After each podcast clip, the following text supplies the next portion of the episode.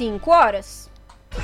Começa agora Jornal Brasil Atual, edição da tarde. Produção em parceria com Brasil de Fato. As notícias que os outros não dão. Movimentos populares, política, direitos humanos, economia, mundo do trabalho, cultura e prestação de serviço. Jornal Brasil Atual. Edição da tarde. Olá, muito boa tarde. Hoje é terça-feira, dia 3 de janeiro de 2023 e está começando mais um Jornal Brasil Atual, edição da tarde, com a apresentação de Ana Rosa Carrara e eu, Larissa Borer. E antes de mais nada, eu quero desejar um excelente ano para todas e todos que nos acompanham e, claro, para todos os meus colegas da Rádio Brasil Atual e TVT. E estas são as manchetes de hoje. Mais de 230 mil pessoas passaram pelo velório para a deusa Pelé durante a madrugada e a manhã desta terça-feira. O presidente Luiz Inácio Lula da Silva esteve em Santos, no litoral de São Paulo, para o velório de Pelé. Ele estava acompanhado da primeira-dama Janja Lula da Silva. Mais 10 ministros do governo Lula assumem o cargo nas suas respectivas pastas também nessa terça-feira. Eles se juntam aos 19 que já iniciaram os trabalhos na última segunda-feira. Com o compromisso de combater a fome, governo Lula reativa Conselho de Segurança Alimentar. Ministro da Justiça promete investigar crimes contra a democracia. Flávio Dino citou o caso Marielle Franco como uma de suas prioridades. Primeira mulher no Ministério da Saúde, Nízia Trindade, fará revogaço de medidas de Bolsonaro. Governo Lula assina medida provisória que mantém Auxílio Brasil e Auxílio Gás. Instituto Céu Estrela Guia recebe status consultivo em Conselho Econômico e Social da ONU. Neta de Carlos Marighella foi convidada por Margarete Menezes para comandar a Funarte. São 5 horas mais 2 minutos pelo horário de Brasília. Participe do Jornal Brasil Atual por meio dos nossos canais no Facebook, facebook.com barra Rádio Brasil Atual. No Instagram, arroba Rádio Brasil Atual. No Twitter, arroba RA Brasil Atual. Ou pelo WhatsApp, o número é 11 9 6893 7672.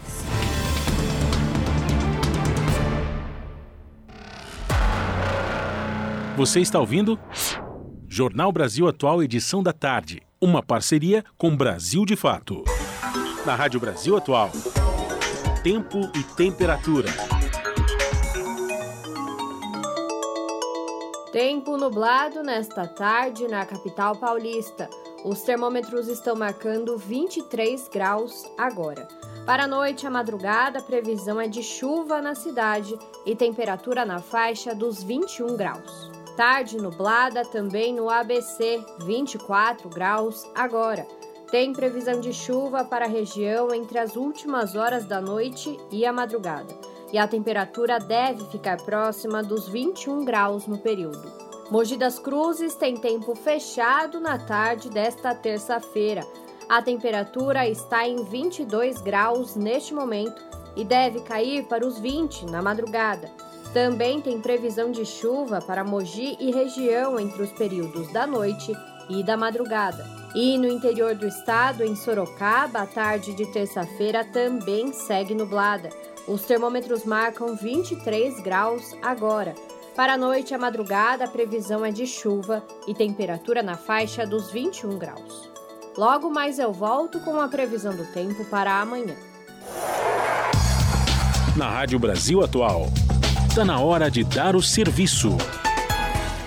Segundo o site da Companhia de Engenharia de Tráfego, a CET, temos no total na cidade de São Paulo 4 quilômetros de lentidão na Zona Norte, 2 quilômetros e na Zona Oeste também 2 quilômetros. Bem tranquilo por aqui. Larissa Bora, me conta como estão os transportes públicos. Vamos lá, Ana. A situação do metrô, todas as linhas estão com operação normal, tudo tranquilo. Mesma coisa na Companhia Paulista de Trens Metropolitanos. Operação normal em todas as linhas. E na rodovia, como que tá a situação, Ana?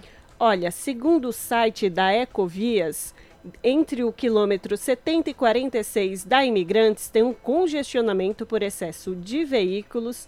Já na Anchieta, entre o 35 e o 49, também um congestionamento, dessa vez por reflexo de acidente. E um pouco mais à frente, entre o 64 e o 50, também por excesso de veículo, veículos, um congestionamento, claro, pessoal subindo a serra depois desse feriado de Ano Novo. E é isso, tá nos ouvindo e tem atualizações sobre a situação dos trens, metrôs e do trânsito também? Manda uma mensagem pra gente pelo WhatsApp, o número você já sabe, é o 11 968 93 7672. E não esquece de se identificar, estamos de olho.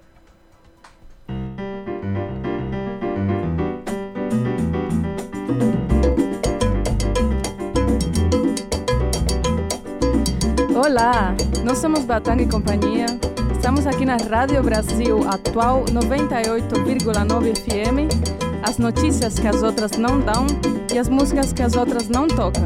Participe da programação pelo WhatsApp 11 968 93 7672.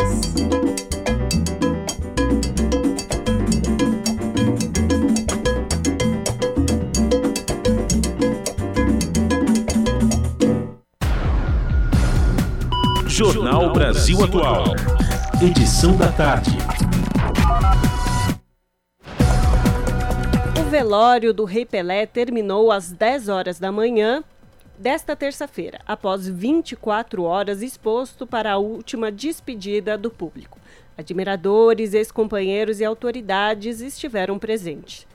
Desde a madrugada, fãs formaram filas em frente ao estádio. Mais de 230 mil pessoas passaram pelo velório para adeus a Pelé. O caixão com o corpo de Pelé saiu em um carro aberto do, bombe do Corpo de Bombeiro pelas ruas da cidade, onde passou em frente à casa de, da mãe dele, Celeste Arantes. Ela completou 100 anos em 20 de novembro de 2022, dia da abertura da Copa do Mundo. Pelé será sepultado a menos de 2 quilômetros da Vila Belmiro, o cemitério vertical de Santos. Tem vista para o estádio, que foi palco de grande parte dos títulos conquistados pelo rei do futebol. E o presidente Luiz Inácio Lula da Silva esteve em Santos, no litoral de São Paulo, para o velório de Edson Arantes do Nascimento, o Pelé. Ele estava acompanhado da primeira-dama, Janja Lula da Silva, em entrevista sobre o rei do futebol, Lula ressaltou a humildade do ex-jogador e disse que o Brasil deve muito a Pelé. Para que Lula pudesse fazer suas homenagens presencialmente, uma, um grande esquema de segurança foi montado para a chegada do presidente. Lula pousou em Urico Mursa, estádio da Portuguesa Santista, que fica a cerca de 500 metros da Vila Belmiro, onde acontecia o velório. Depois ele seguiu de carro até o estádio de, do Santos. Durante o velório, Lula abraçou familiares de Pelé, que estiveram presentes na Vila Belmiro durante quase todo o velório. Por volta das 9 horas e 30 minutos, o presidente primeira-dama deixaram o local. Antes da cerimônia de posse de Lula como presidente no último domingo, dia 1, o presidente do Senado, Rodrigo Pacheco, do PSD, do PSD de Minas Gerais, pediu um minuto de silêncio como forma de homenagear todo o legado construído pelo rei do futebol. Já na tarde de segunda-feira, Lula enviou uma coroa de flores para homenagear o rei do futebol. Nossa sincera homenagem ao grande brasileiro, nosso rei Pelé, presidente Lula e Janja Lula da Silva, dizia a faixa colocada no arranjo. Como forma de homenagear o eterno Rei Pelé, a Prefeitura de São Paulo vai construir um ginásio multiuso com o nome do craque. O projeto já está sendo elaborado e as obras devem começar ainda neste ano. Confira a reportagem de Nelson Lins, da Rádio Nacional. E as homenagens ao Repelé continuam. A Prefeitura de São Paulo vai construir um ginásio multiuso no Parque das Bicicletas, em Moema, na zona sul da capital paulista, e vai colocar o nome de Pelé. O projeto já está sendo elaborado e as obras devem começar ainda neste ano. A estrutura terá capacidade para 12 mil pessoas. No local já tem um centro olímpico de treinamento e pesquisa, equipamento destinado a atletas de alto rendimento em 13 modalidades. O prefeito da capital, Ricardo Nunes, anunciou que o Bolsa Atleta, auxílio financeiro da prefeitura para atletas de alto rendimento de 14 a 21 anos, vai mudar de nome. Será a partir de agora Bolsa Atleta Pelé. Atualmente há um centro esportivo na Lapa, na zona oeste da cidade, que já leva o nome do jogador. Esse centro foi inaugurado em 1969 e tem uma área de mais de 100 mil metros quadrados. O complexo tem piscinas, quadras, playground e também oferece cursos e atividades físicas de graça. Da Rádio Nacional em São Paulo, Nelson Lim. São 5 horas e 10 minutos. Assum assumiram hoje os novos ministros das pastas de Desenvolvimento Agrário, Paulo Teixeira, do Trabalho, Luiz Marinho e dos Transportes, Renan Filho. Acompanhe agora trechos dos discursos de cada um deles. A reportagem é de Victor Ribeiro, da Rádio Nacional. O novo ministro do Desenvolvimento Agrário e Agricultura Familiar, Paulo Teixeira, tomou posse nesta terça-feira ele lembrou as ações dos governos anteriores de Lula e Dilma Rousseff, que em 2014 tiraram o país do mapa da fome da ONU, a Organização das Nações Unidas, e deram relevância internacional ao Brasil. Como em 2018 o país voltou a esse cenário de insegurança alimentar, Teixeira afirmou que agora o assunto é prioridade. O processo regressivo, iniciado em 2016, levou ao retorno do Brasil ao mapa da fome. Temos um território imenso que não foi utilizado de forma racional nesses últimos anos devido à inexistência de políticas públicas. Nenhum país pode se considerar moderno, civilizado, desenvolvido, tendo 33 milhões de brasileiros vivendo em grave insegurança alimentar e 100 milhões de brasileiros vivendo dentro da insegurança alimentar. Sem comida não há democracia. Paulo Teixeira falou ainda que pretende trabalhar em parceria com o ministro da Agricultura e Pecuária, Carlos Fávaro. Também nesta terça, o ex-ministro José Carlos Oliveira entregou para Luiz Marinho o ministério que deixa de ser do Trabalho e Previdência e passa a ser do Trabalho e Emprego. Marinho, que já foi titular da pasta de 2005 a 2007, listou os atuais desafios da gestão, entre eles a revisão da reforma trabalhista, a incorporação da tecnologia às rotinas de trabalho e a valorização do salário mínimo. Temos a missão de criar um sistema de proteção trabalhista, social e previdenciária para os milhões de brasileiros e brasileiras que não são trabalhadores salariados clássicos, como os trabalhadores autônomos por conta própria, cooperados, na agricultura familiar, entre tantos outros trabalhadores e trabalhadoras. As mudanças em curso do mundo do trabalho são hoje extensas e profundas nos últimos anos. A pandemia acelerou e ampliou ainda mais essas mudanças, como é o caso do teletrabalho, do home office e do uso extensivo de tecnologia digital. Por fim, quero convocá-los para, em curto espaço de tempo, oferecermos ao presidente Lula uma proposta de política de valorização permanente do salário mínimo a ser apresentado ao Congresso Nacional. O agora ex-ministro da Infraestrutura Marcelo Sampaio transmitiu o cargo para Renan Filho no recém-criado Ministério dos Transportes o novo ministro disse que vai procurar a iniciativa privada para desenvolver o transporte ferroviário e avaliou que o principal desafio será reconstruir a malha rodoviária. A depreciação da infraestrutura rodoviária e ferroviária nesses quatro anos foi grande. Estamos às vésperas da safra agrícola que demanda boas estradas e ferrovias para ser escoada. E é triste não estarmos à altura de prestar um serviço de excelência que um país pujante como o Brasil nos demanda. Isso não é impressão minha. Um levantamento recente da Confederação Nacional dos Transportes, uma instituição independente, mostra que 66% das nossas rodovias se encontram hoje em estado ruim, péssimo ou com algum problema.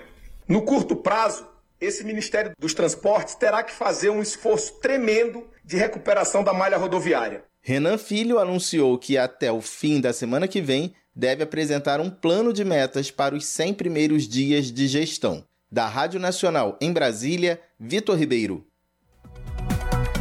5 horas mais 14 minutos. O advogado Silvio Almeida assumiu hoje o Ministério dos Direitos Humanos e Cidadania. Durante o governo Jair Bolsonaro, a pasta que cuidava do tema também era responsável por outros assuntos e recebia o nome de Ministério da Mulher, da Família e dos Direitos Humanos, sob comando da senadora eleita Damaris Alves, do Republicanos do Distrito Federal.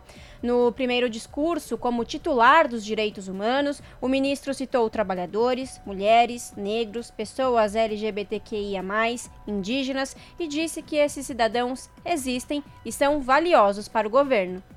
Por isso, permitam-me, como primeiro ato, né, como ministro, ato público como ministro, dizer o óbvio. O óbvio que, no entanto, foi negado nos últimos quatro anos. Vou dizer coisas óbvias aqui.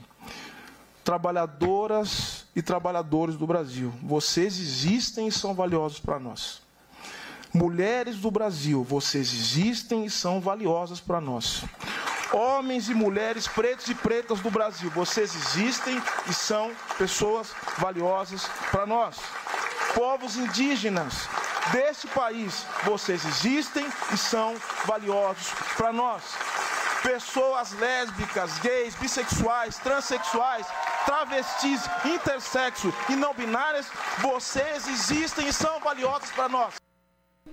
Não ficou de fora do seu discurso as pessoas com deficiência, idosos, pessoas em situação de rua, anistiados e empregadas domésticas, enfatizando que esses cidadãos existem e são valiosos para o governo. Pessoas em situação de rua, vocês existem e são valiosas para nós pessoas com deficiência, pessoas idosas, anistiados, filhos de anistiados, vítimas de violência, vítimas da fome e da falta de moradia, pessoas que sofrem com falta de acesso à saúde, companheiras, empregadas domésticas, todos e todas que sofrem com a falta de transporte, todos e todas que têm seus direitos violados. Vocês existem e são valiosos para nós e afirmou que, como ministro, colocará a dignidade humana em primeiro lugar. Com esse compromisso, quero ser ministro de um país que põe a vida e a dignidade em primeiro lugar.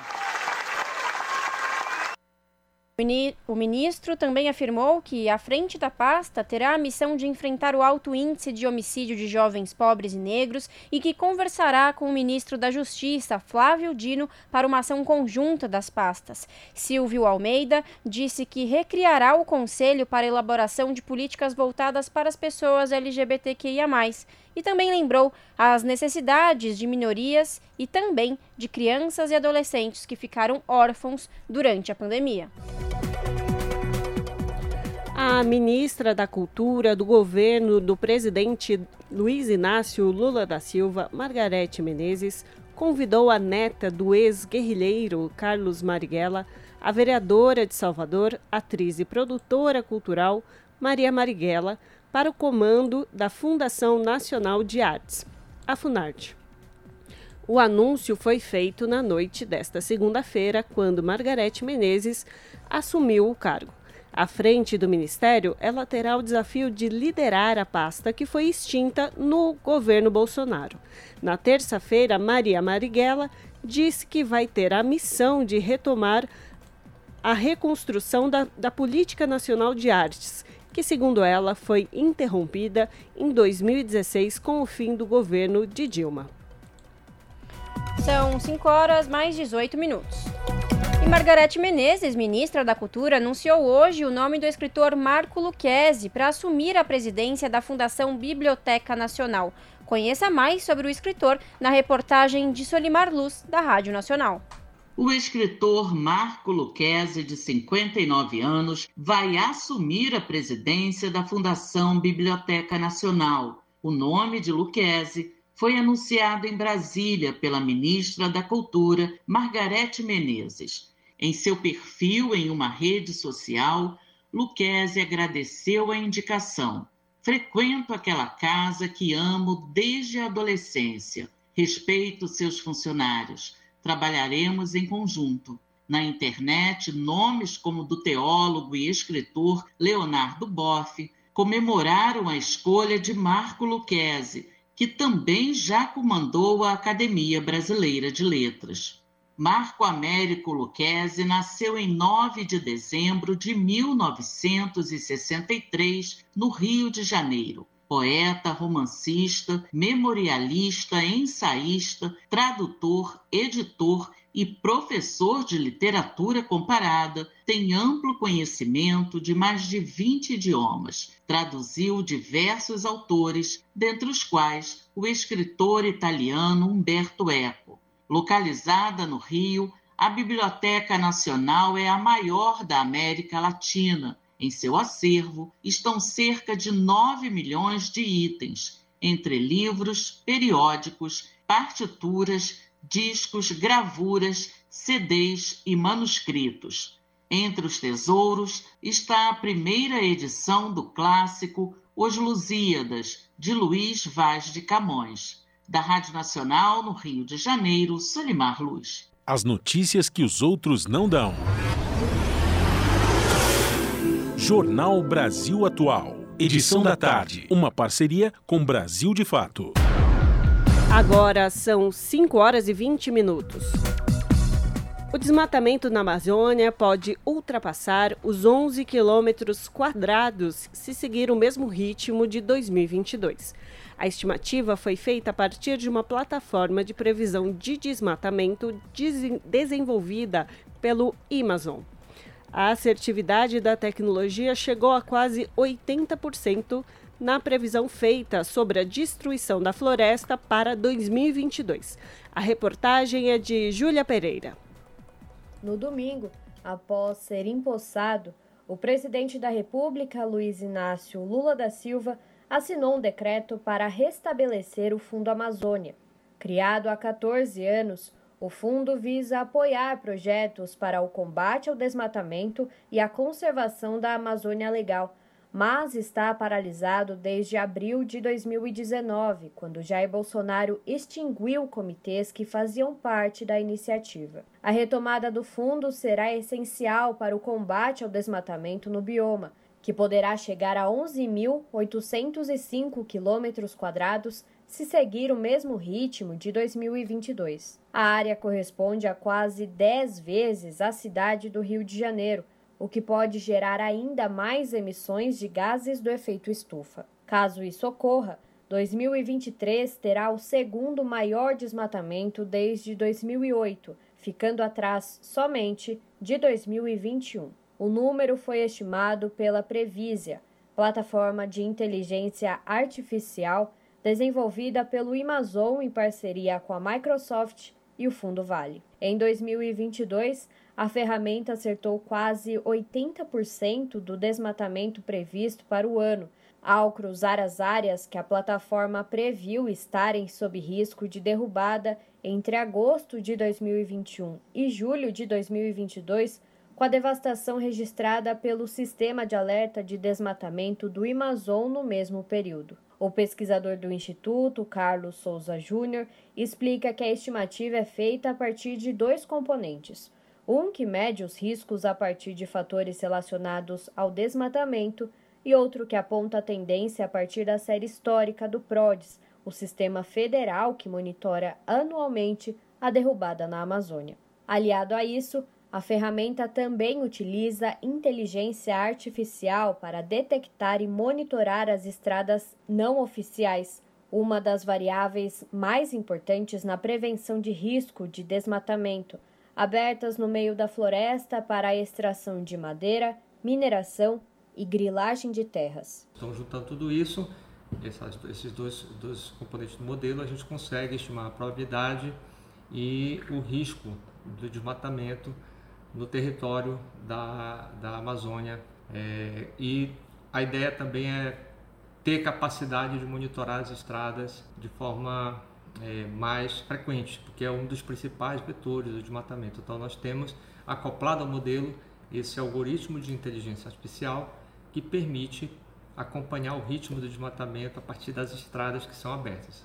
As estradas são artérias de destruição que levam à extração de madeira, acesso a, a, a territórios que são públicos, são áreas não destinadas, não protegidas, que têm recurso natural. Em seguida, depois da construção das, das estradas, tem geralmente um desmatamento associado. Segundo a estimativa, dos nove estados que compõem a Amazônia Legal, os três maiores são os mais críticos em relação ao risco de desmatamento para este ano. Pará, Amazonas e Mato Grosso representam juntos 73% da área sob ameaça de derrubada, ou 8.582 quilômetros quadrados. Em seguida, aparecem o Acre, com 1.269 quilômetros quadrados, e Rondônia, com 1.094 quilômetros quadrados. As florestas sob maior risco de desmatamento nesses estados fazem divisa com o Amazonas, onde há uma área de expansão agropecuária conhecida como Amacro. Os dados da plataforma também mostram que 653 das 803 áreas protegidas da Amazônia estão sob risco de desmatamento, o que representa 81% de todos os territórios protegidos. Já em relação à área total sob risco, 15% ou 1.806 quilômetros quadrados estão dentro desses territórios protegidos. As áreas mais ameaçadas são as unidades de conservação, onde 1.357 quilômetros quadrados de floresta correm risco de serem derrubados. Em seguida, estão as terras indígenas, com 433 quilômetros quadrados. Os territórios quilombolas aparecem em seguida, com 16 quilômetros quadrados. Para o pesquisador do Amazon, um dos desafios da nova ministra do Meio Ambiente, Marina Silva, será expandir os territórios protegidos e barrar o desmatamento nessas áreas. Gostaria de ver em 2023 a Previsa sendo usada para controle e prevenção de desmatamento na Amazônia. Eu gostaria de ver também o agronegócio acontecendo em áreas livres de desmatamento. Gostaria de ver a expansão de áreas protegidas. É preciso criar novas áreas protegidas, principalmente nas áreas críticas. O tamanho do desafio será grande, considerando que a Previse aponta um desmatamento de 11.800 km, isso equivale a 10 cidades do Rio de Janeiro. Júlia Pereira, Rádio Brasil Atual e TVT. 5 horas mais 27 minutos.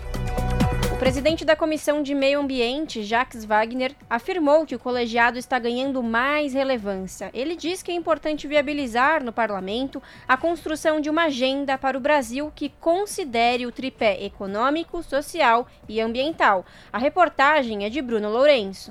Jacques Wagner, que é senador do PT da Bahia, presidiu a Comissão de Meio Ambiente nos últimos dois anos e destacou a realização de quase 40 audiências públicas no período. Foram discussões sobre regularização fundiária, licenciamento ambiental, uso de agrotóxicos e produção de bioinsumos. Wagner ressaltou também a participação em diversas conferências internacionais. Na linha da cooperação internacional, tomamos a iniciativa de criar o Observatório Parlamentar para a Mudança Climática e Transição Juntos, cuja sigla é OPCC em inglês, mediado pela Comissão Econômica para a América Latina e o Caribe, a CEPAL, construído em conjunto com líderes parlamentares de 12 países da América Latina e do Caribe, para constituir uma ferramenta compartilhada de dados sobre a legislação ambiental nas regiões, bem como fortalecer a cooperação para a formulação e aprovação de políticas pertinentes a uma transição justa e a economia de baixo carbono. Tivemos duas conferências da ONU sobre mudança climática, a COP26 em Glasgow e a 27 agora em Sharm el-Sheikh. Jacques Wagner disse que os debates subsidiaram a votação de diversas propostas no rumo de uma economia menos danosa ao meio ambiente e ao ser humano.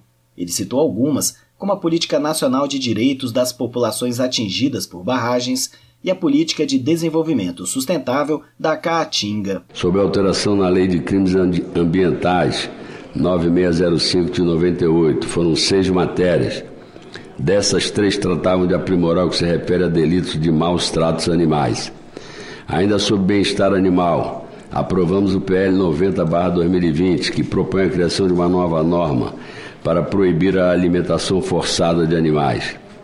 Em caráter terminativo, aprovamos o PLS 222-2016, que institui a política de desenvolvimento sustentável da Caatinga. Para Jacques Wagner, o colegiado vem demonstrando a relevância que o meio ambiente deve ter em qualquer definição de política pública. Eu acho que o esforço que a gente deve fazer é fugir da falsa dicotomia entre sustentabilidade e desenvolvimento.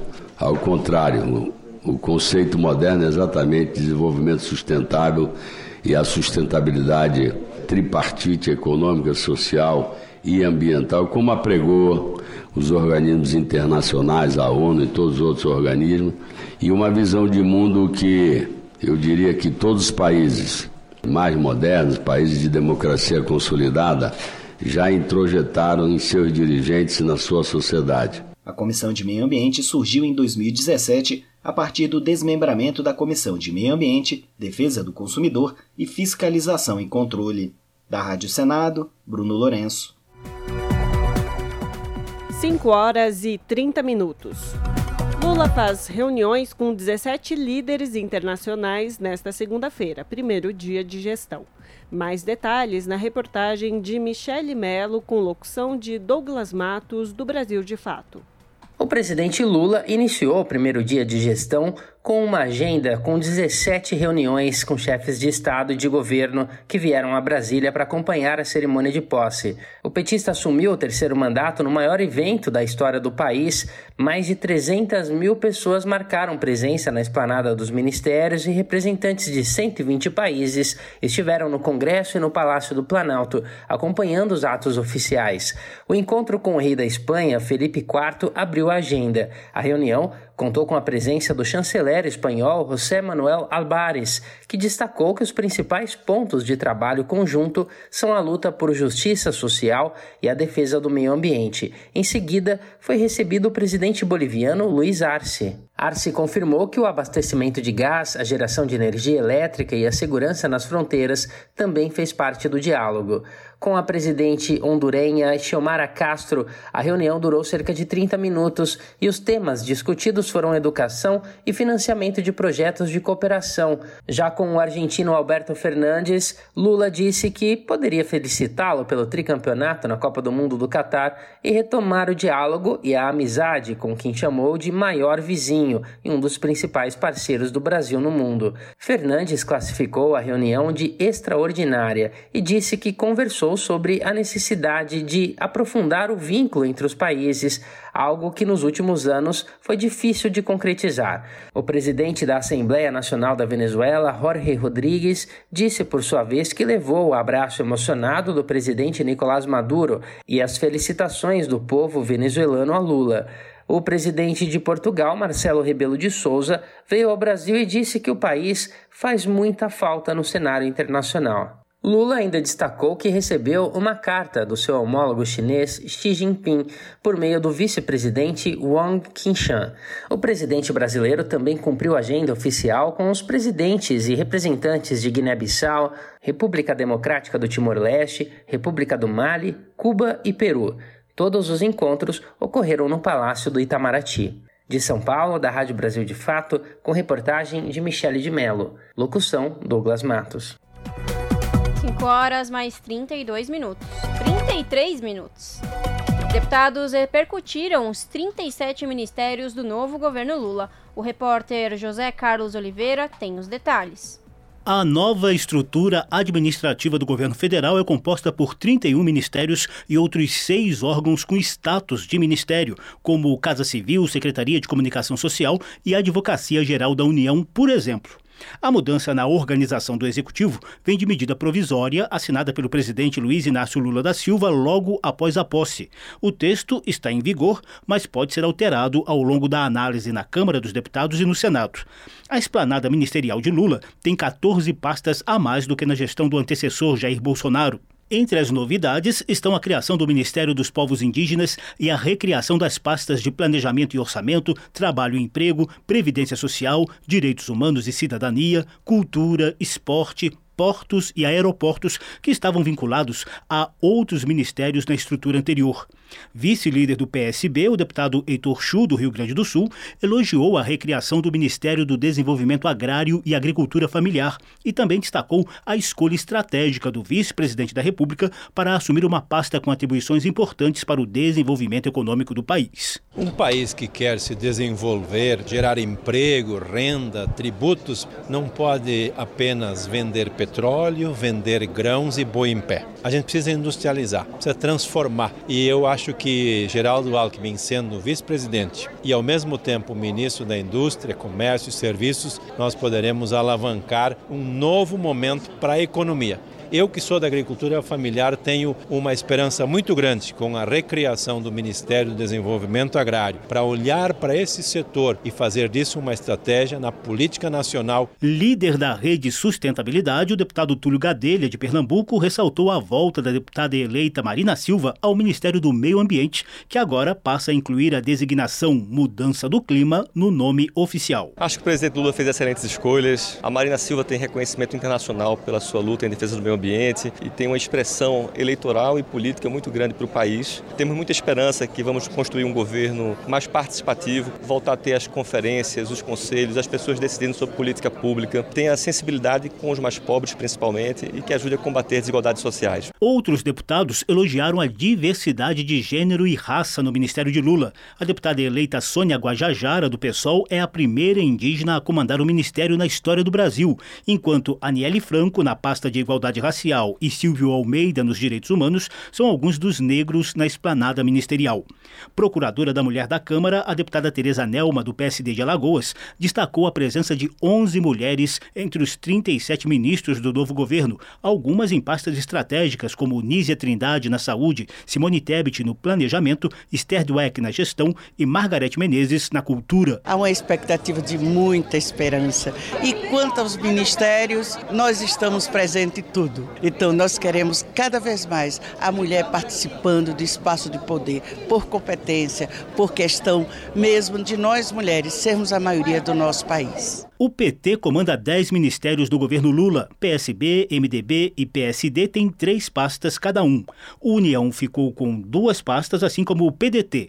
PSOL, Rede e PCdoB contam com um ministério. Outros 11 ministros não estão filiados a partido político no momento. A medida provisória estabelece que não haverá aumento de despesa com a nova estrutura ministerial. Da Rádio Câmara de Brasília, José Carlos Oliveira. 5 horas e 36 minutos. Com o compromisso de combater a fome, governo Lula reativa Conselho de Segurança Alimentar. O CONSEA havia sido extinto por Bolsonaro há quatro anos, também no primeiro dia em que pisou no Planalto como presidente. Reportagem de Gabriela Moncal, do Brasil de Fato. A volta do CONSEA, o Conselho Nacional de Segurança Alimentar e Nutricional, está entre os primeiros atos do novo governo de Lula, do PT. O órgão, composto por membros do governo e da sociedade civil, deverá assessorar a presidência na luta contra a insegurança alimentar. Empossado presidente do Brasil pela terceira vez no domingo, dia 1, Lula afirma que o combate à fome é a sua prioridade número um. A reativação do Conceia consta em medida provisória publicada no Diário Oficial no próprio domingo, dia 1. De forma simbólica, o órgão que volta a existir no primeiro dia do novo governo Lula havia sido extinto em 2019, no primeiro dia do governo Bolsonaro do PL. Quatro anos depois, o agora ex-presidente de extrema-direita assiste de Miami o seu adversário político assumiu o comando do país. Em um cenário de mais de 33 milhões de pessoas passando fome no Brasil, a volta do Conselho se depara com as marcas da gestão Bolsonaro no setor. No discurso de posse na Praça dos Três Poderes, para um público de centenas de milhares de pessoas, Lula destacou a situação do país. Nesses últimos anos, o Brasil voltou a ser um dos países mais desiguais do mundo. Há muito tempo não víamos tamanho abandono e desalento nas ruas. Mães garimpando lixo em busca de alimento para os seus filhos. Famílias inteiras dormindo ao relento, enfrentando o frio, a chuva e o medo. Crianças vendendo bala ou pedindo esmola, quando deveriam estar na escola, vivendo plenamente a infância que tem direito. Lula também ficou com a voz embargada ao chorar após descrever o cenário da fome. Trabalhadores e trabalhadoras desempregados exibindo nos semáforos cartazes de papelão com a frase que nos envergonha a todos. Por favor, me ajuda. Lula também descreveu exemplos de desigualdades sociais e econômicas. Fila na porta dos açougues em busca de ossos para aliviar a fome. E ao mesmo tempo, filas de espera para a compra de automóveis importados e jatinhos particulares. Tamanho abismo social é um obstáculo à construção de uma sociedade verdadeiramente justa, democrática e de uma economia próspera e moderna. Considerando a situação de fome, Paula Carvalho, diretora da Rede Brasileira de Renda Básica, avalia que a volta do CONSEA é uma conquista da sociedade. A retomada do CONSEA, na verdade, é uma conquista da sociedade que, nesses últimos quatro anos, deixou de ser ouvida sobre vários aspectos aspectos muito graves que foram, inclusive, se aprofundando no Brasil, que tem como marca a desigualdade social. O CONSEA ele foi desativado no momento em que se entendeu por parte do governo federal que debater a segurança alimentar nutricional não era algo fundamental para a sociedade brasileira, o que nos fez alcançar patamares absurdos é, no Brasil em relação à fome. Durante o governo Bolsonaro, o Brasil voltou para o mapa da fome das Nações Unidas. Um país entra nessa categoria quando mais de 2,5% da população enfrenta falta crônica de alimentos. De acordo com a rede Pensan, 15,5% da população brasileira está sem ter o que comer. Além disso, as pessoas no país que não precisam se preocupar se vão conseguir ou não se alimentar no dia são agora minoria. Apenas 4 em cada 10 famílias têm acesso pleno à alimentação. É esse o cenário no qual o Conselho volta ativa. Para a historiadora Denise de Sordi, pesquisadora da Fiocruz e da USP, o combate à fome precisa ser garantido como política de Estado. A reativação do Conselho ela não só está em linha com o programa de governo que foi eleito, né, e que agora é, a gente como, que inicia o seu mandato, mas também é, com o entendimento de que o combate à fome ele precisa ser uma política de Estado, né? E ela precisa ser assim estruturada. O Conselho foi criado em 1993, no governo de Itamar Franco, do Cidadania, que por sua vez assumiu a presidência depois do impeachment de Fernando Collor, do PTB. Extinto logo dois anos depois por Fernando Henrique Cardoso, do PSDB, o órgão foi reaberto em 2003, no começo do primeiro governo Lula. Na época, como parte do CISAM, o Sistema Nacional de Segurança Alimentar e Nutricional. Por esse órgão consultivo passaram e foram elaboradas políticas de incentivo à agricultura familiar e disponibilização de alimento saudável em equipamentos públicos, entre eles o PA, o Programa de Aquisição de Alimentos, e o PENAI, Programa Nacional de Alimentação Escolar ambos desidratados nos últimos quatro anos. De São Paulo, da Rádio Brasil de Fato, Gabriela Moncal. 5 horas mais 42 minutos. O chefe do novo Ministério do Desenvolvimento Social, Família e Combate à Fome, que assumiu o cargo nesta segunda-feira em cerimônia em Brasília, afirma que vai reformular o Bolsa Família. Confira na reportagem de Lucas Por Deus Leon, da Rádio Nacional reformular o Bolsa Família, atualizar o cadastro único e realizar busca ativa para encontrar pessoas que possam receber o benefício, mas ainda não foram contempladas, estão entre as prioridades do novo Ministério do Desenvolvimento Social, Família e Combate à Fome. O novo chefe da pasta, Wellington Dias, assumiu o cargo nesta segunda-feira em cerimônia em Brasília. Ele destacou que vai trabalhar junto aos municípios para realizar uma busca ativa para encontrar pessoas que não recebem um Bolsa Família. Mas vamos colocar na prioridade, e é essa prioridade do presidente, já a partir deste primeiro momento, deste trabalho integrado, uma busca ativa em cada canto do Brasil, para que a gente possa trazer para o cadastro as pessoas que têm o direito e não tiveram a oportunidade de receber o direito. Sobre o cadastro único, Wellington Dias disse que é preciso que o banco de dados passe por uma reformulação para retirar quem não tem o perfil de receber benefícios do governo federal. Vamos dar a oportunidade, neste período, de quem não preenche os requisitos de voluntariamente já pedir desligamento do programa, pois somente vamos pagar o benefício para quem legalmente, por critérios sociais, tem o direito.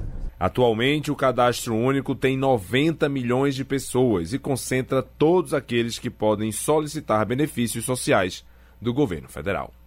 Da Rádio Nacional em Brasília, Lucas Por Deus Leon. Você está ouvindo? Jornal Brasil Atual, edição da tarde. Uma parceria com Brasil de Fato. 5 horas e 44 minutos.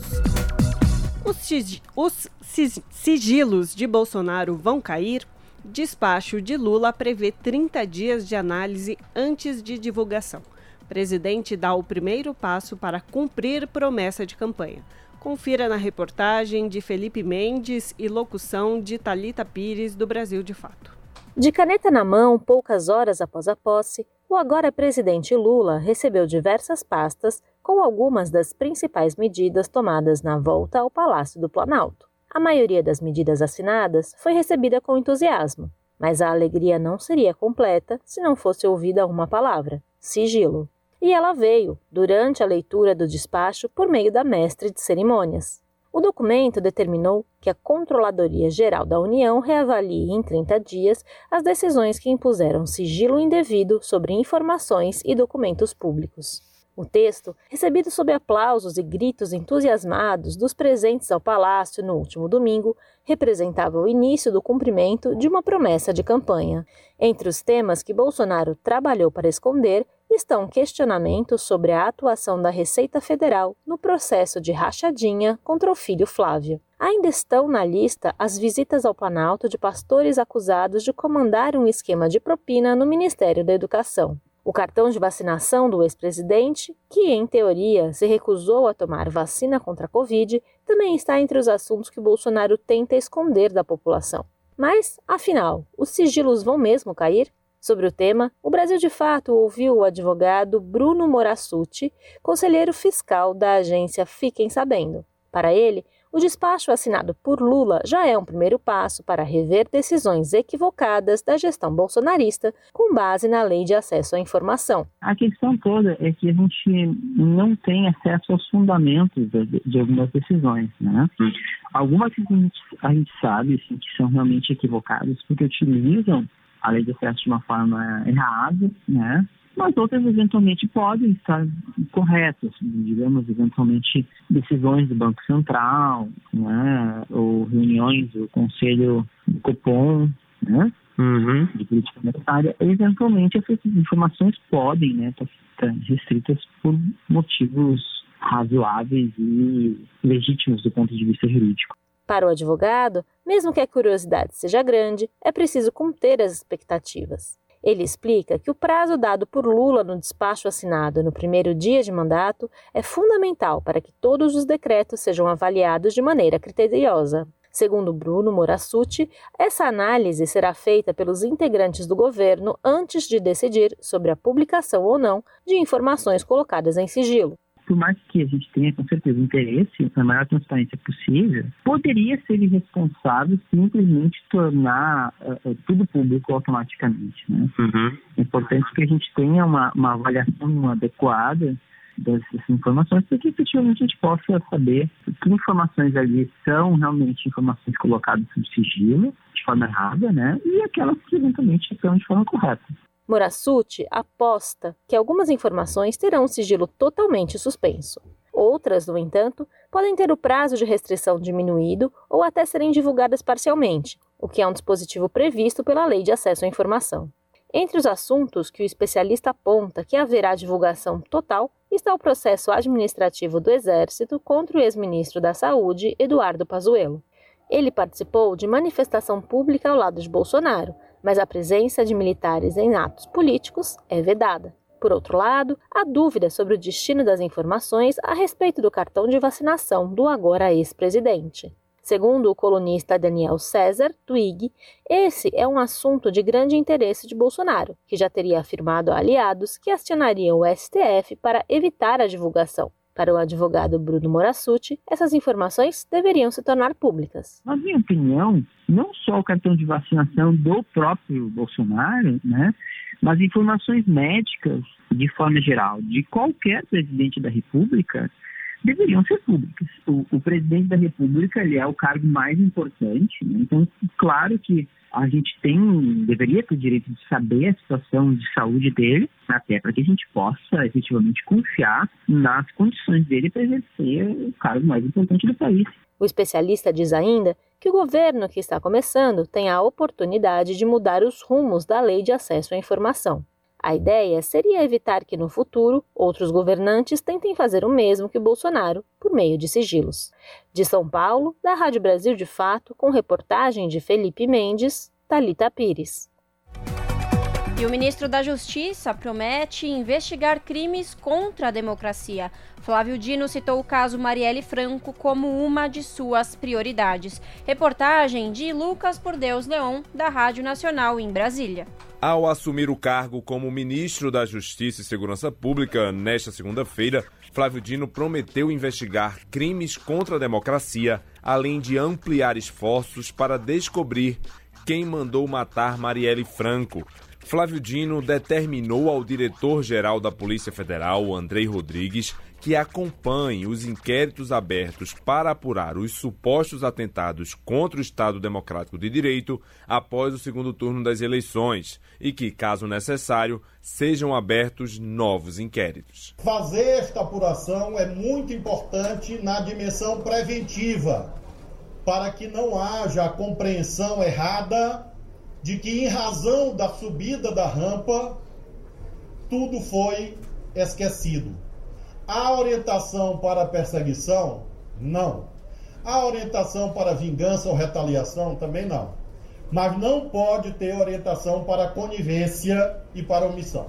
Flávio Dino também destacou que deve dar atenção especial ao caso do assassinato da vereadora Marielle Franco e do motorista Anderson em março de 2018. É uma questão de honra do Estado brasileiro empreender todos os esforços possíveis e cabíveis, e a Polícia Federal assim atuará para que esse crime seja desvendado definitivamente e nós saibamos quem matou Marielle e quem mandou matar Marielle Franco naquele dia no Rio de Janeiro. O ministro ainda explicou as mudanças trazidas pelo decreto de armas já publicado.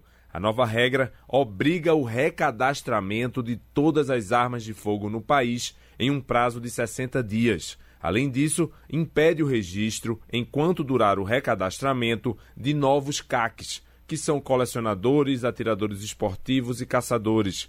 A nova regra proíbe também a abertura de novos clubes de tiros, reduz a quantidade de munições permitidas e diminui de 6 para 3 o total de armas para quem for adquirir novos armamentos, além de estabelecer que o transporte de armas pelos CACs só pode ocorrer com elas descarregadas. E com isso nós definimos uma moldura normativa que eu diria que é de transição entre um regime de liberou geral para o restabelecimento de um regime sério de controle responsável de armas no Brasil.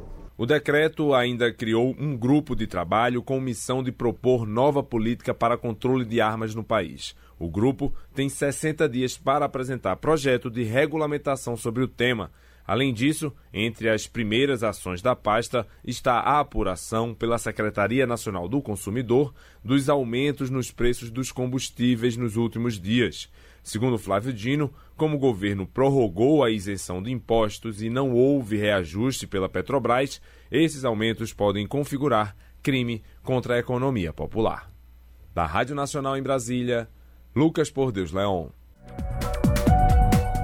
5 horas e 53 minutos. Primeira mulher, primeira mulher no Ministério da Saúde, Nízia Trindade, fará revogaço de medidas de Bolsonaro. Ex-presidenta da Fiocruz, citou em discurso nota técnica que permitiu o uso de cloroquina no tratamento de Covid-19. Mais detalhes na reportagem de Caroline Oliveira, do Brasil de Fato. A cientista e pesquisadora Nízia Trindade Lima tomou posse nesta segunda-feira como ministra da Saúde no governo Lula. É a primeira vez na história do país que uma mulher assume o cargo. Até então, Trindade era presidenta da Fiocruz, a Fundação Oswaldo Cruz, onde atuava desde 1987. No auditório da pasta, onde foi realizada a cerimônia em Brasília, Trindade afirmou que nos próximos dias serão revogadas as portarias e notas técnicas que ofendem a ciência. O mesmo vale para as medidas do governo Bolsonaro que atentam contra os direitos humanos, os direitos sexuais e reprodutivos. Segundo Nízia Trindade, essas normas transformaram várias posições do Ministério da Saúde em uma agenda conservadora e negacionista a ministra, no entanto, não detalhou quais são as medidas, mas ela citou a nota técnica que autorizou a prescrição de cloroquina e hidroxicloroquina para o tratamento da Covid, medicamentos comprovadamente ineficazes contra a doença. Nízia também falou sobre a importância dos movimentos sociais e da inclusão da periferia para resolver os problemas. Quero, portanto, cumprimentar a todos os movimentos sociais que desde ontem alegram essa cidade de Brasília. E quero, na pessoa de Eliana Souza, coordenadora da Redes Maré, com quem pude realizar um intenso trabalho e que eu considero um dos exemplos para o país né, de como as nossas periferias, as nossas favelas, quando unidas e em trabalho articulado com a academia, podem é, superar obstáculos. A vacinação na Maré foi um sucesso e é um motivo de grande alegria para mim. Nízia Trindade também afirmou que a gestão no Ministério da Saúde será marcada pelo diálogo com outras pastas e órgãos do governo federal. Entre as medidas anunciadas estão o fortalecimento da produção nacional de vacinas e fármacos e o combate ao racismo estrutural no SUS. A nova ministra destacou ainda a retomada da agenda de saúde mental e a criação de um sistema de atendimento às vítimas com sintomas da chamada Covid longa. Ela defendeu ações para reverter o quadro de baixas coberturas vacinais e o fortalecimento do programa Farmácia Popular. Estiveram presentes na cerimônia outros ministros do governo Lula, como Alexandre Padilha, das Relações Institucionais, e Wellington Dias, do Desenvolvimento Social. Cida Gonçalves, ministra da Mulher, e Nelson Taixe, ex-ministro da Saúde na gestão passada, também compareceram. Nas redes sociais, o diretor-geral da Organização Mundial da Saúde, Tedros Adhanom, parabenizou Nisa Trindade pelo cargo. Ele escreveu, abre aspas, tudo de bom e estou ansioso para trabalhar juntos nos próximos anos para avançar. Fecha aspas. De São Paulo, da Rádio Brasil de Fato, Carolina Oliveira. Jornal Brasil Atual. Edição da tarde.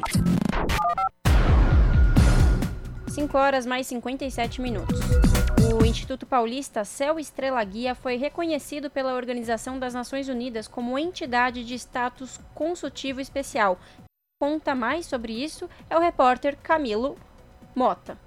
Durante os piores momentos da pandemia e o avanço da miséria e da fome no país, inúmeras organizações e voluntários doaram esperança para alimentar pessoas em situação de vulnerabilidade. O Instituto Centro Espiritualista de Umbanda Estrela Guia é uma dessas instituições, que intensificou o trabalho de doações e acolhida. Só em 2021 foram mais de 400 toneladas de alimentos doados. E no último mês, o reconhecimento do Conselho Econômico e Social do Comitê de Organizações Não Governamentais das Nações Unidas para a adesão do Estrela Guia como entidade consultiva especial. O status é regulado pela Resolução 31 de 1996 e permite a participação em atividades, conferências e eventos internacionais, além de expor e elaborar projetos para o combate às desigualdades e à fome no mundo. Também colaborar com programas de ações e cobrar medidas de proteção dos direitos da pessoa humana. Pai Denison, fundador do Instituto, contou a alegria de receber o comunicado apesar da vontade de que não houvesse fome e miséria. A gente, a gente ficou é, passou alguns dias muito emocionados, né? Ficamos muito felizes. Basta somente é, ingressar, é preciso nós, de fato, comprovarmos aquilo que nós fazemos com o trabalho. Né? Este status consultivo, ele requer assiduidade, ele requer disciplina. A gente sabe do contingente só no Brasil passando fome, mais de 33 milhões de pessoas passando fome. É um universo que nós não gostaríamos de que, que, isso tivesse ocorrido, principalmente nos últimos quatro anos. Né? Pai Denison também ressalta que a adesão ao Conselho é uma oportunidade para somar esforços de combate à pandemia que ainda não acabou. E a existência de cerca de 280 mil pessoas em situação de rua que precisa ser enfrentada e combatida no país. Entendemos que é preciso né, olhar para esta oportunidade com a atenção devida. Né? É preciso que isso tome a proporção necessária. É, é, isso é um momento mais do que oportuno. Sabemos que a pandemia ainda não acabou, sabemos que há há muitas restrições em diversos países e, enfim, temos uma nova, uma nova onda né, de, de, de Covid e sabemos o que, o que, que esse vírus foi devastador e o que isso ocasionou para as pessoas perderem seus empregos, as suas casas, perderem é, o meio de sobrevivência, o Instituto foi criado em 2015 e tem como principal objetivo a preservação e o desenvolvimento pleno da vida. Com voluntários diversos e sem qualquer linha partidária, realiza também trabalhos de acolhimento de pessoas em situação de rua, crianças e idosos carentes. E distribui alimentos para pessoas em situação de vulnerabilidade social 365 dias por ano. A instituição oferece formação em teologia básica, umbanda e mediunidade, que ajuda a manter o trabalho de doação. Pai Denison finaliza com uma mensagem de cura que a própria Umbanda passa para todos aqueles que querem ajudar e para quem precisa ser ajudado. É preciso a gente olhar acreditando na vida. Tudo que nós fazemos, nós colocamos a nossa energia, o nosso axé, a nossa boa vontade, é, e tudo isso é fruto de muito trabalho. Esta síntese da palavra cura a gente entende na sua plenitude. Né? Há diversas formas de, serem, de, de se encontrar a cura. Ela pode ser através do alimento, ela pode ser através do conhecimento, ela pode ser através da educação, ela pode ser através do bem-estar de vida, ela pode ser através de uma limpeza espiritual e através do amor. Camilo Mota, Rádio Brasil Atual e TVT. Rádio Brasil Atual. Para sugestões e comentários, entre em contato conosco por e-mail redação@jornalbrasilatual.com.br ou WhatsApp DDD 11 96893 7672. Acompanhe a nossa programação também pelo site redebrasilatual.com.br.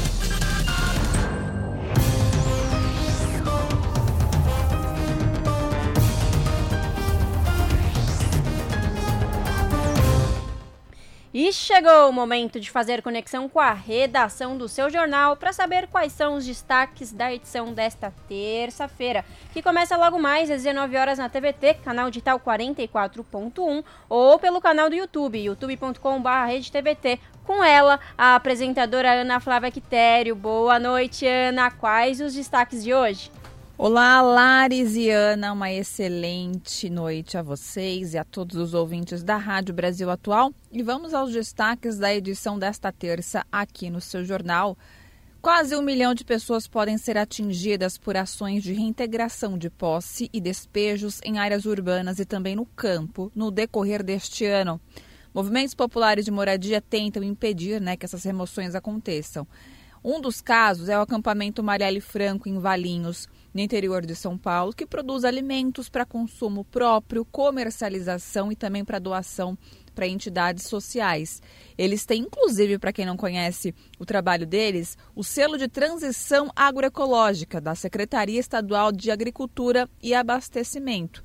Mas a lavoura corre o risco então de se perder, porque a qualquer momento a justiça pode determinar a reintegração de posse e quase mil pessoas seriam despejadas, além de todo esse trabalho maravilhoso que o acampamento Marielle Franco realiza. Isso também tudo acabaria, né? Então eles estão lutando para que isso não aconteça, além de outras reintegrações de posse que podem é, serem se realizadas aí ao longo desse ano. Outro assunto, o impacto do desmonte na área da saúde durante o governo Bolsonaro é devastador, né, gente? É o que revelam dados do relatório final da equipe de transição governamental. Quem não se lembra, né, não tem como esquecer que foram quase 700 mil vidas perdidas. Falta de investimento em saúde, enfraquecimento do SUS, extinção de projetos essenciais e desarticulação do Programa Nacional de Imunizações são provas, é, são poucas, viu? Estou dando poucos exemplos, mas são provas da falta de políticas públicas desse governo que felizmente acabou. E a bancada do PSOL na Câmara dos Deputados protocolou hoje uma petição no STF pedindo a prisão preventiva de Jair Bolsonaro por incentivar atos antidemocráticos. São solicitadas na ação a quebra de sigilo telefônico e telemático, busca e apreensão de provas e documentos e apreensão do passaporte também de Bolsonaro. E sobre isso nós conversamos com o presidente do partido do PSOL, né, o Juliano Medeiros, e a gente vai bater um papo sobre isso. Bom, esses foram os destaques da edição de hoje aqui do seu jornal, mas não se esqueçam. Pontualmente às sete da noite vocês conferem mais notícias e informações ao vivo. Bom programa, Lares e Ana. Beijão grande para todo mundo e até daqui a pouco. Jornal Brasil Atual, edição da tarde. Uma parceria com Brasil de Fato. 6 horas e 4 minutos. O governo assinou a medida provisória que mantém o Auxílio Brasil em 600 reais. Já o auxílio gás vai saltar de metade do botijão para o valor total. A reportagem é de Marcela Cunha, que tem os detalhes. O presidente Lula assinou uma medida provisória mantendo o benefício de 600 reais do Auxílio Brasil. O texto vai ser analisado pelo Congresso Nacional e tem prazo de validade até o início de abril. Ele garante um adicional de 200 reais no valor anteriormente pago às famílias beneficiárias. O recurso extra foi garantido pela PEC da Transição, promulgada pelo Congresso Nacional no fim do ano passado. Durante a cerimônia de posse, o presidente do Senado, Rodrigo Pacheco, agradeceu o esforço do legislativo em garantir a continuidade do programa. Foi absolutamente louvável o empenho do Congresso Nacional na célere aprovação da proposta, que impediu a redução, já neste mês de janeiro, do valor pago às famílias beneficiárias do Auxílio Brasil, que será novamente intitulado Bolsa Família. Acreditamos que apenas a soma de esforços é capaz de nos colocar no caminho da justiça social e da igualdade de oportunidades. A MP também aumenta o valor pago pelo programa Auxílio Gás, que vai sair de metade do botijão de 13 quilos para o valor total do botijão a cada dois meses. Os valores serão temporários e vão valer até que um novo programa social seja criado. Foi o que reforçou o líder do governo no Congresso, senador Randolph Rodrigues, da Rede Sustentabilidade do Amapá. Nós vamos ter a medida provisória da criação de um verdadeiro programa social que nós não tivemos nesses quatro anos. Tivemos programa com fins eleitoreiros, mas programa social para dar resposta à fome de 33 milhões de brasileiros, nós, lamentavelmente, não tivemos. Eu estou muito confiante que a base parlamentar que foi constituída a partir da composição do ministério do presidente Lula tem a lealdade necessária e terá a lealdade necessária para, a partir de fevereiro, votarmos juntos e aprovar essas medidas que são reivindicadas pelo país. Atualmente, cerca de 90 milhões de pessoas estão inscritas em programas sociais do governo. Mas, segundo o novo ministro do Desenvolvimento Social, Wellington Dias, será feita uma revisão nos cadastros para acabar com fraudes e zerar a fila. Para isso, poderão ser utilizados dados do novo censo que está sendo feito pelo IBGE. Da Rádio Senado, Marcela Cunha. 6 horas e 7 minutos. A Câmara analisa projeto para permitir descontos em dívidas do Minha Casa Minha Vida. A repórter Silvia Mugnato tem as informações. A Câmara dos Deputados estuda a possibilidade de renegociação das dívidas dos atuais beneficiários do programa Minha Casa Minha Vida. Uma proposta sobre o assunto já foi aprovada pela Comissão de Desenvolvimento Urbano. O relator, deputado Celso Maldaner, do MDB de Santa Catarina, recomendou a aprovação por causa do aumento da inadimplência no programa. Fica evidente que eventual retomada dos imóveis dos devedores não é solução factível tampouco aceitável, dado que agravaria ainda mais a vulnerabilidade social dessas famílias, já bastante impactadas pela crise econômica e sanitária. O problema é complexo e requer soluções abrangentes e equilibradas. Pelo projeto, os beneficiários com débitos vencidos devem ter oportunidade para regularizar a situação com descontos sobre multas e juros. Na data da publicação da futura lei, quem estiver na faixa de renda mais baixa terá parcelamento da dívida em 24 prestações, com desconto de 100% sobre juros, multas, correção monetária e quaisquer outros encargos financeiros. Para as demais faixas, os descontos dos encargos vão variar entre 40% para parcelamentos em 24 quatro vezes e 90% para quitação em três parcelas. Para contratos expirados, a última parcela será mantida até a quitação e o desconto será de 10%. O projeto que possibilita a renegociação das dívidas do Minha Casa Minha Vida ainda será analisado pelas comissões de Finanças e Tributação e de Constituição e Justiça. Da Rádio Câmara de Brasília, Silvia Munhato. Custo de vida, emprego e desemprego, cesta básica, tarifas públicas, salário mínimo. Agora, na Brasil Atual, a análise do DIEESE. E agora, no Jornal Brasil Atual, vamos falar com José Silvestre, diretor adjunto do DIEESE, Departamento Intersindical de Estatística e Estudos Socioeconômicos. Silvestre comenta o novo valor do salário mínimo em 2023, que será de R$ 1.320 e como isso vai impactar na economia brasileira. De acordo com a sua análise, o novo valor marca a retomada de aumento do salário mínimo com ganhos acima da inflação, índice que deve ser conhecido na primeira quinzena de janeiro e está estimado em cerca de 2,9%, variação anual do INPC, Índice de Preços do Consumidor. Vamos acompanhar. Essa é uma, uma dentre as diversas notícias, né, é, anunciadas e as medidas anunciadas pelo novo governo é, do presidente Lula, agora ontem, né?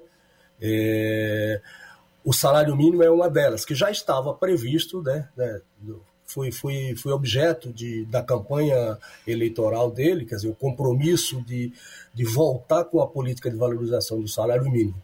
Muito embora não tenha sido, digamos assim, anunciado formalmente foi aprovado, como você muito bem lembrou, na LOA, né, na Lei Orçamentária Anual, esse valor de 1.320, o que significa um acréscimo aí de 108 reais no salário mínimo e também um aumento real, é, que aí vai depender, evidentemente, da variação anual do NPC, mas com essa estimativa que foi utilizada aí pelo, pelo, pro, NPC, que a gente só vai saber dia 10 de, de janeiro qual, qual vai ser efetivamente o índice, é, mas tá, a estimativa é de um ganho real de cerca de 2,9%. Né? É, isso é muito bom porque você tinha, nesses últimos quatro anos, praticamente você não teve ganho real nenhum do salário mínimo. Então, o fato de você ter já o compromisso do governo do presidente Lula de retomar a política de valorização já é uma, uma excelente notícia. Então, isso tem um impacto extremamente positivo, tanto para as pessoas que dependem do salário mínimo, ou que têm os seus rendimentos referenciados no salário mínimo, seja as pessoas do mercado formal de trabalho, do do, dos assalariados informais e também do, dos beneficiários do INSS, enfim, todas aquelas políticas né, que têm é, os seus valores referenciados no salário mínimo, e isso, obviamente, tem uma, uma, uma, um impacto extremamente positivo do ponto de vista do, da, do, do estímulo né, da economia brasileira, principalmente para a maioria dos, dos nossos municípios, é, que tem aí o, o, seja do ponto de vista dos, dos beneficiários do INSS, né? É, e também de, da, das demais pessoas, como eu falei, que têm os seus rendimentos referenciados, no salário mínimo. Esse, esse período desses últimos quatro anos, é, praticamente sem ganho real, foi, digamos, um, um, um prejuízo, né, obviamente, no, no, no, poder de compra do salário mínimo e, é, é, fundamentalmente das pessoas, né, dos trabalhadores e das famílias que é, dependem né, e, e têm os seus, os seus, a sua renda né, referenciada aí no salário, no salário mínimo. É, a gente teve, na, do, né, nesse, desde 2003, né, nós temos um ganho real do salário mínimo superior a 75%. Né? E isso foi graças a essa, a essa política né, que a gente tinha, que era é, a correção do salário mínimo pelo INPC dos últimos 12 meses, né, era em 1 de janeiro, acrescido da variação do PIB dos últimos 24 meses. Então, essa política permitiu que a gente tivesse esse ganho. Mas, Rafael, eu queria citar alguns números para a gente ter uma ideia eh, do que representa o salário mínimo e, portanto, a necessidade de uma política de valorização. É, a, a gente estima que você tem aí mais de 60 milhões de pessoas que têm o seu rendimento referenciado no salário mínimo. Eu falei 60,3 milhões de brasileiros. Então, é, do ponto de vista do incremento na renda, tá certo? Ou seja, injeção de recursos na economia por conta desse valor acrescido agora de 108 reais no salário mínimo, portanto, um valor de 1.320 reais a partir de 1 de janeiro, isso equivale a um incremento de renda na economia brasileira de aproximadamente 69,3 bilhões de reais. Tá? E também vamos considerar o que, é isso, o, que é, o que isso significa em termos de aumento na, na arrecadação por conta dessa, desse aumento do salário mínimo.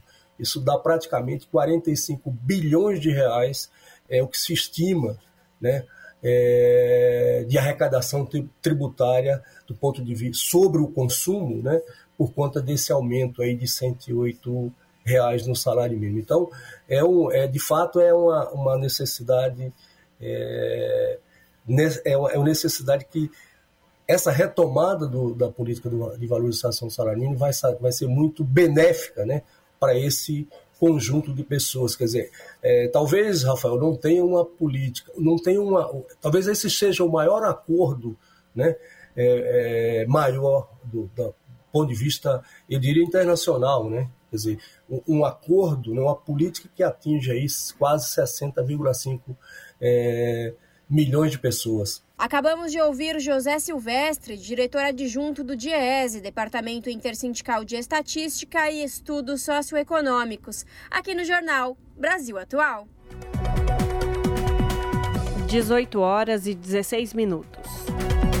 Novas regras do PIX entram em vigor nesta semana. De acordo com o Banco Central, outras mudanças ainda serão anunciadas neste ano de 2023 Reportagem de Mariana Lemos e locução de Talita Pires do Brasil de Fato.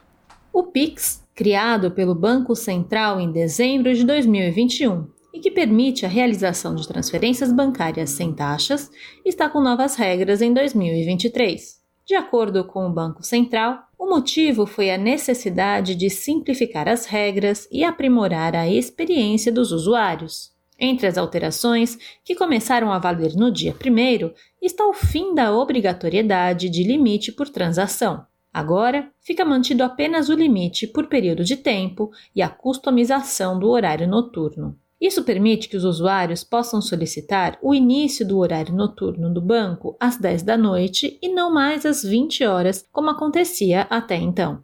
Além dessas mudanças, as modalidades que permitem ao usuário o acesso a dinheiro em espécie também tiveram mudanças de limite de saque. O limite diurno para essas duas modalidades será de 3 mil reais, e o noturno de R$. Reais.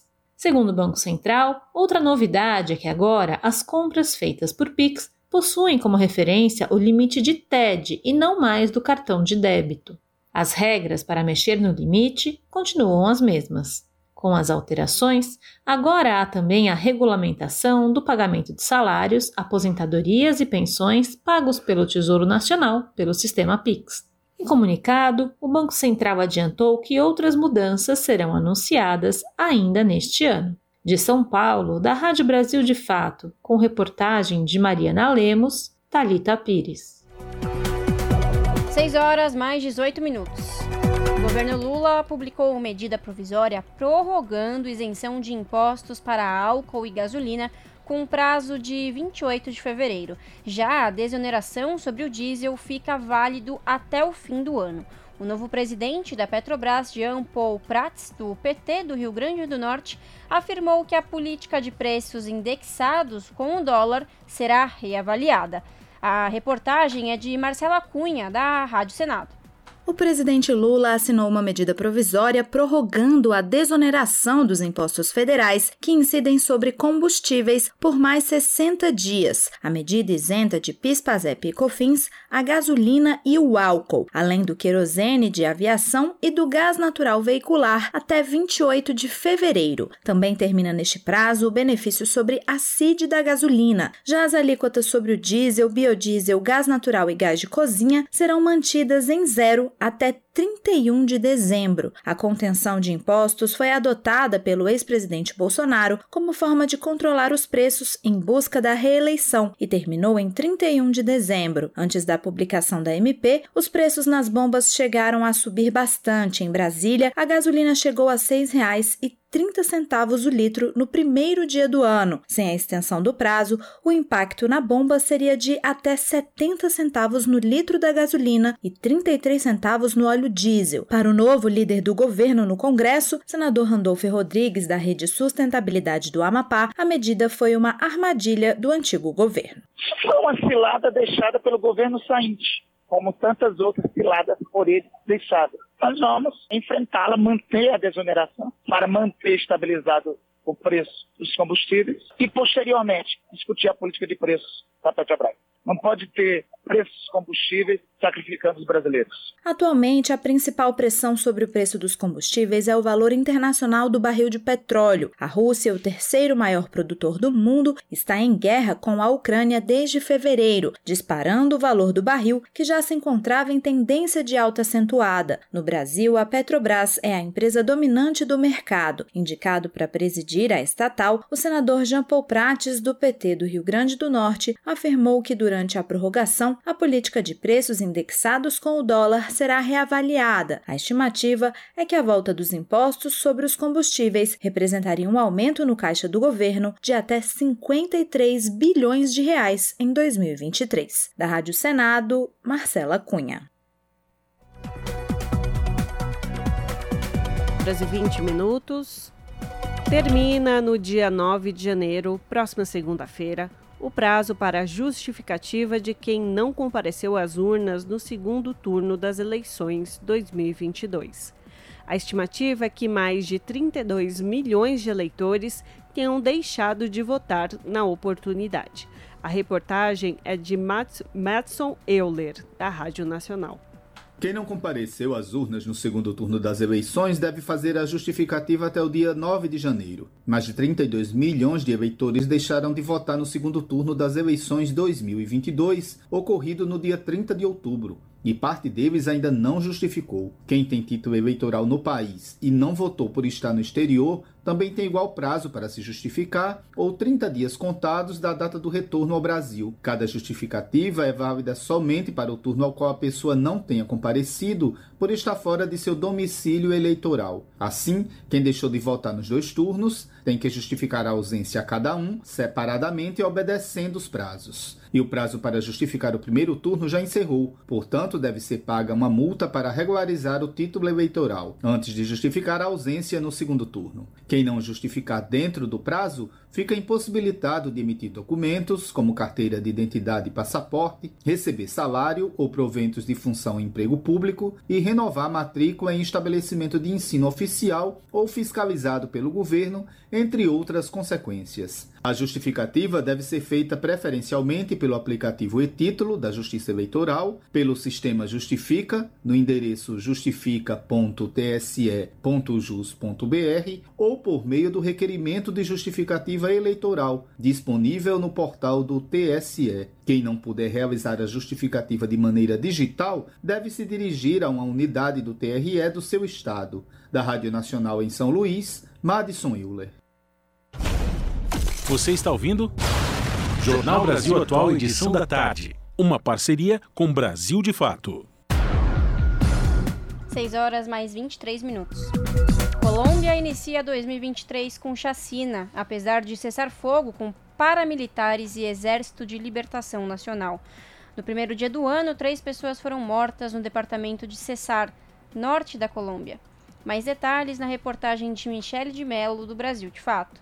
A Colômbia começou 2023 com um cessar-fogo bilateral entre o governo e a maior guerrilha em atividade no país, o Exército de Libertação Nacional, ELN.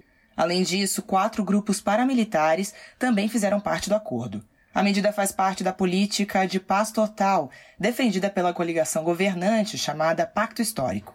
Apesar de sugerir um novo ano de maior tranquilidade, ainda restam grupos armados irregulares atuando. No primeiro dia do ano, um massacre foi registrado no município de Rio de Ouro, no departamento de César, ao norte do país. Segundo o Indepaz, o Instituto de Desenvolvimento da Paz, motociclistas armados invadiram o estabelecimento e dispararam contra as pessoas que se encontravam no local. Três morreram e uma foi ferida pelos disparos.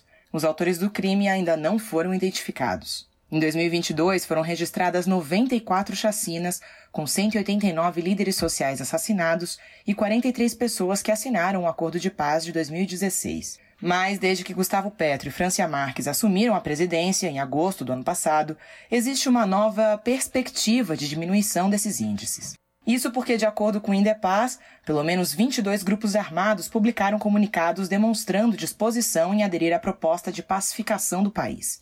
No mês de setembro, o comissário de paz da Colômbia, Ivan Danilo Rueda, já havia confirmado a adesão de grupos armados irregulares à proposta de cessar-fogo. Já em novembro, aconteceu a primeira rodada de diálogo entre o ELN, o Exército de Libertação Nacional, e o governo. Os acordos de paz entre a guerrilha e o governo colombiano haviam sido paralisados em 2018 pelo antecessor Ivan Duque. No último sábado, o presidente Petro anunciou um cessar-fogo bilateral com a guerrilha e também com as dissidências das Farc e outros grupos paramilitares. A pausa nos confrontos começou neste 1 de janeiro e estará em vigor até 30 de junho. Segundo o presidente, o cessar-fogo será, abre aspas, prorrogável em função dos progressos realizados nas negociações. Fecha aspas. Além do ELN, a medida foi acordada com outros quatro grupos armados de distinto teor político. O acordo será monitorado pela Missão de Paz da ONU na Colômbia e pela Missão de Apoio ao Processo de Paz da Organização dos Estados Americanos. A Defensoria Pública da Colômbia e a Igreja Católica também irão acompanhar o processo. De São Paulo, da Rádio Brasil de Fato, Michele de Mello. 18 horas e 25 minutos. Organização Mundial do Turismo nomeia melhores vilarejos turísticos de 2022. Iniciativa reconhece compromisso com inovação e sustentabilidade, em linha com os Objetivos de Desenvolvimento Sustentável, os ODSs. Premiação acontece em fevereiro deste ano, 2023. De Nova York, quem traz os detalhes é a repórter Mayra Lopes. Da Áustria ao Vietnã, 32 destinos de todo o mundo foram nomeados como melhores vilarejos turísticos de 2022 pela Organização Mundial do Turismo. O prêmio reconhece destinos rurais que estão adotando o turismo como motor de desenvolvimento e novas oportunidades de trabalho e renda, preservando e promovendo valores e produtos de base comunitária. Em 2022, um total de 32 aldeias de 18 países nas cinco regiões do mundo receberam o reconhecimento. Entre os países de língua portuguesa, a aldeia Castelo Novo, em Portugal, integra a lista. Os locais escolhidos foram avaliados por um conselho consultivo independente, com base em um conjunto de critérios: recursos culturais e naturais, promoção e conservação de recursos culturais, sustentabilidade econômica, social e ambiental, quesitos como desenvolvimento do turismo, integração da cadeia de valor, governança e priorização do turismo, infraestrutura e conectividade, bem como saúde, segurança e proteção, também foram considerados. Da ONU News em Nova York, Mayra Lopes. Na Rádio Brasil Atual, tempo e temperatura. A previsão para quarta-feira é de tempo nublado e temperaturas mais baixas em São Paulo. A capital terá sol com muitas nuvens no começo do dia e chances de chuva a qualquer hora. A temperatura vai ficar entre os 23 e os 17 graus. As cidades do ABC também terão uma quarta-feira de tempo nublado e temperaturas mais baixas. Os termômetros vão ficar entre os 23 e os 17 graus e tem previsão de chuva para a região a qualquer hora do dia. Para Mogi das Cruzes, a previsão se repete. A quarta-feira será de tempo nublado, queda na temperatura e chances de chuva a qualquer hora.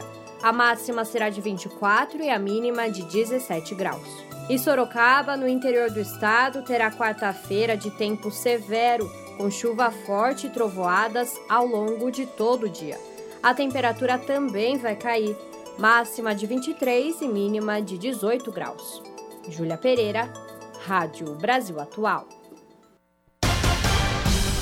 E com a previsão do tempo de Júlia Pereira, a gente termina por aqui mais uma edição do Jornal Brasil Atual, edição da tarde, que contou com os trabalhos técnicos dele, Fábio Balbini, e com a apresentação de Ana Rosa Carrara e eu, Larissa Borer.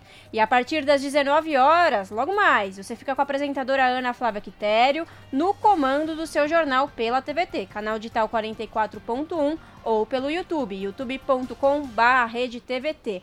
Amanhã estaremos de volta a partir das 17 horas para dar as notícias que as outras não dão. Tchau!